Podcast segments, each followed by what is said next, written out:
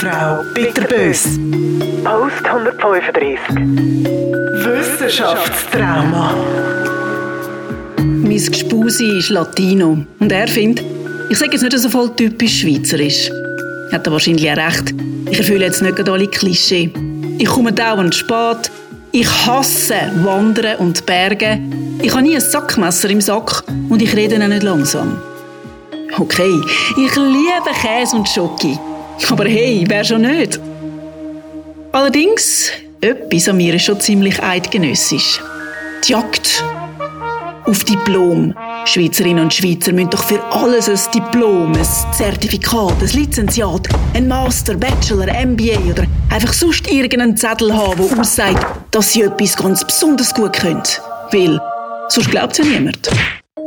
So, so, you speak English. Kann ja jeder sagen. Dann zeig halt mal deine Proficiency. Ganz wichtig ist die Diplomflut bei Bewerbungen. Du bist nicht CEO, weil du seit 15 Jahren ein Unternehmen leitest. Nein. Du bist CEO, weil du sieben CAS in Leadership und Management absolviert hast.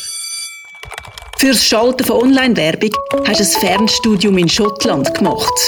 Jetzt bist du Social Media Expertin. Und nicht etwa, weil du jeden Tag fünf Stunden auf Instagram verbringst. Du kannst das Zehn-Fingersystem am Kompi. Aber auch nur, weil das der Fackel von der Migro-Clubschule bestätigt. Je höher das Diplom, je bedeutender das Logo drauf und je mehr davon, desto eher und besser der Job. Okay, vielleicht nicht ganz immer, aber doch schon recht häufig. Das heißt also, alle paar Jahre muss Mann, Frau und alles andere in der Schweiz sich wieder überlegen, ob dann nicht langsam wieder mal eine Weiterbildung würde anstehen. Macht sich auch gut vor einem Arbeitgeber. So gut, dass er oft noch einen Teil der Kosten übernimmt. Oder sogar gerade alles selber zahlt. Und so ist es mir kürzlich wieder gegangen. Also, nicht so, dass mein Arbeitgeber jetzt alles würde zahlen leider, aber dass ich vor der Frage der Weiterbildung gestanden bin. Und was ist die Folge davon?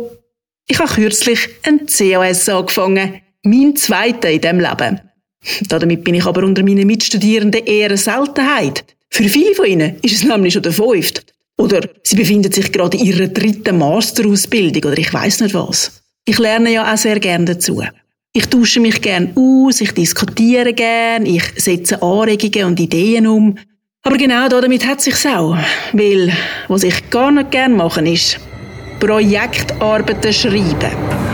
Und natürlich muss man genau das immer machen, wenn man sich als Akademikerin weiterbilden und dann so ein Wehrpapier haben Projektarbeiten, Diplomarbeiten, Zertifikatsarbeiten.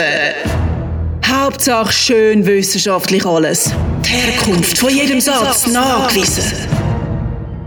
Ich glaube, wer von euch meinen Blog regelmäßig liest und hört, der versteht, dass mir diese Art zu schreiben nicht gerade liegt.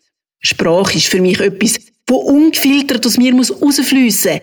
Egal, ob jetzt jemand den Gedanken schon mal vor mir gehabt hat oder nicht. Keine Regeln, kein starre Korsett, keine Formatvorgaben. Einfach frei von der Leber weg.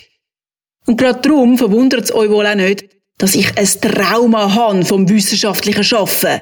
Weil, wie ich schon erwähnt habe, ich habe tatsächlich einmal eine Universität besucht vor 4304 Jahren. Und dort habe ich das dürfen zur Genüge machen. And I was not amused.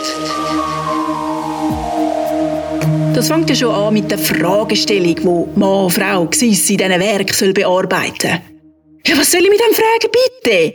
Fragen, die mich interessieren, die sind nicht wissenschaftlich belegbar. Zum Beispiel, was ist der Sinn vom Leben? Warum sind gewisse Menschen Arschlöcher? Warum bin ich manchmal selber eins? Und warum sind Radlerhosen wieder in? Und dann braucht es natürlich Theorien und Methoden, mit denen man dann die Fragestellung untersucht. Natürlich keine eigene. Aus gescheiten Büchern müssen sie kommen. Das bedeutet Literaturrecherche. Ekelhaft! Gut, immerhin geht es heutzutage ja online.